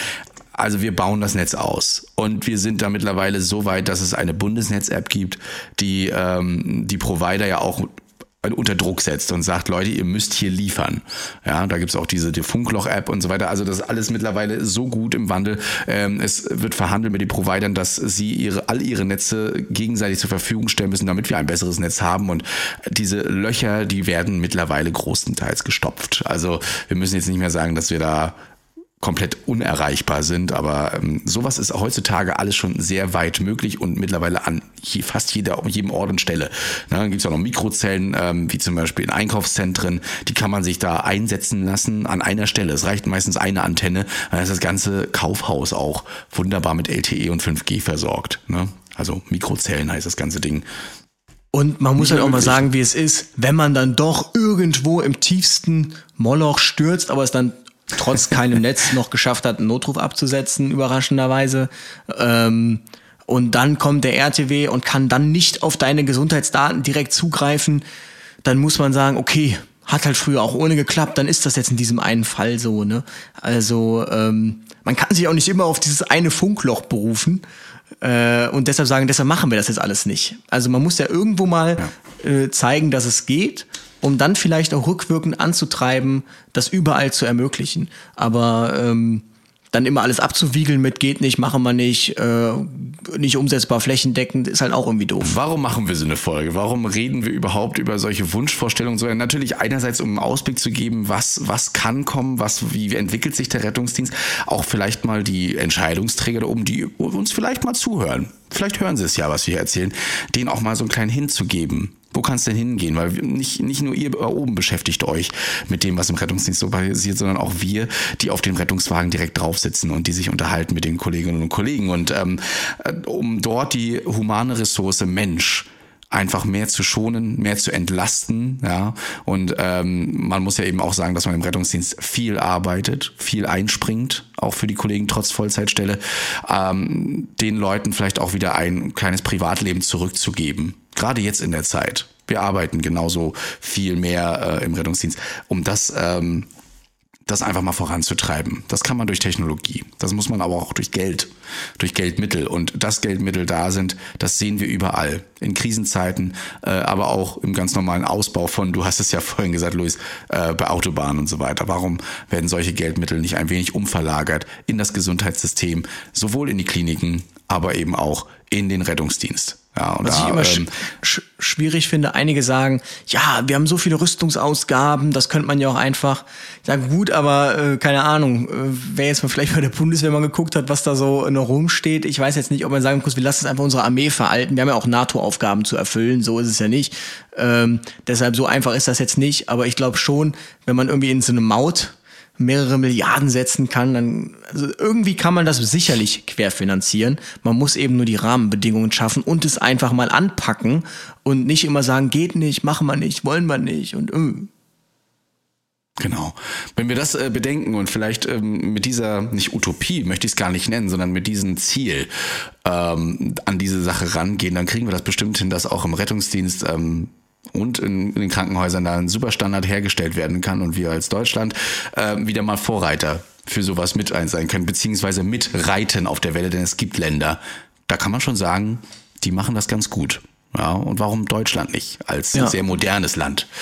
Ja, das, das kriegen wir äh, bestimmt hin weil Deutschland, also gerade was Thema Rettungsdienst ja noch in so alten Strukturen feststeckt, so die freiwillige Feuerwehrlöschzug irgendwo ist aber schon immer dahin gefahren, also fährt die auch die nächsten 100 Jahre dahin und äh, das ist halt Deutschland. Ne? Ähm, da wird halt wenig auf Effizienz geschaut. Die nordischen Länder sind da ja auch Vorreiter, was sowas anbelangt. Mhm. Was mir mhm. übrigens gerade eingefallen ist auch, es wurde ja auch mal eine lange Zeit immer von der Altenpflege gesprochen und der hohen Belastung und von der hohen Belastung im Krankenhaus und diese Quelle dazwischen die wurde auch wieder völlig vernachlässigt, nämlich der Rettungsdienst, der irgendwie dazwischen ist. ähm, dann wird von der Polizei geredet, weil man die Bilder sieht, wie Beamte dann beworfen werden und so weiter und so fort. Aber der Rettungsdienst ist ja wieder äh, völlig raus aus der ganzen Nummer. Das ist echt, echt schade. Ähm, ja. ja. Umso schöner finden wir es, dass ihr uns zuhört, dass ihr uns Aufmerksamkeit geht und das auch vor allen Dingen raustragt in die Welt. Also tragt es raus, liebe Kollegen, und traut euch auch mal den Mund aufzumachen, auch mal zu erzählen und auch eure Vorstellungen, auch meinetwegen dem Arbeitgeber mal vorzutragen, denn Fragen kostet nichts und Ideen sollten niemals irgendwie bestraft werden oder unterdrückt werden, äh, sondern als gutes Feedback aufgenommen werden. Ob es umgesetzt wird oder nicht, soll dann eben aber nicht, ähm, soll euch nicht, nicht runterbringen, sondern es ist gut, wenn ihr das einfach irgendwo mal beim Arbeitgeber anbringt und sagt, Mensch Chef, ähm, gucken Sie doch mal, ist das möglich oder nicht. Und er wird sich Gedanken machen drüber. Er wird das nicht immer einfach abwiegeln. Glaubt mir uns. Ja, oder ihr schickt diese Folge einfach äh, unserem Bundesgesundheitsminister und äh, mhm. wenn er dann irgendwie so 100 Nachrichten in seinem äh, in seiner Inbox hat, wird er sich dann vielleicht schon mal wundern, warum. Und äh, wenn er bisher gehört hat, wird er wissen, warum. Aber ja, dann. da würden wir uns freuen, wenn der Herr Lauterbach da mal sagt, Jungs, ich habe euch zugehört. Ich komme ja, mit dem Podcast rein. Wir kommen nach Berlin, ist kein Problem, Herr Lauterbach. Kein Ding. Wir sind da. Yes. Gut. In diesem Sinne. Es war schön, mit dir mal in der Fantasie zu schwelgen. Ja, genau. Vor allen Dingen auch mal zu gucken, so ein bisschen Wolken zu bauen. Ah, mal schauen, ob wir bald in den Himmel fliegen und uns die Wolken mal vom Dichten angucken. Vielleicht sogar ich mal befürchte eher nicht, aber mal schauen, ja. Ah, Gut. der Pessimist. ich hoffe immer. Luis, in diesem wie, Sinne. Wie ist es eigentlich zu Weihnachten? Haben wir gar nicht drüber geredet. Ganz kurz noch dazu. Äh, nächste Woche ist Weihnachten, 26. Ja, Weihnachtsfeiertage. Werden wir auch was rausbringen?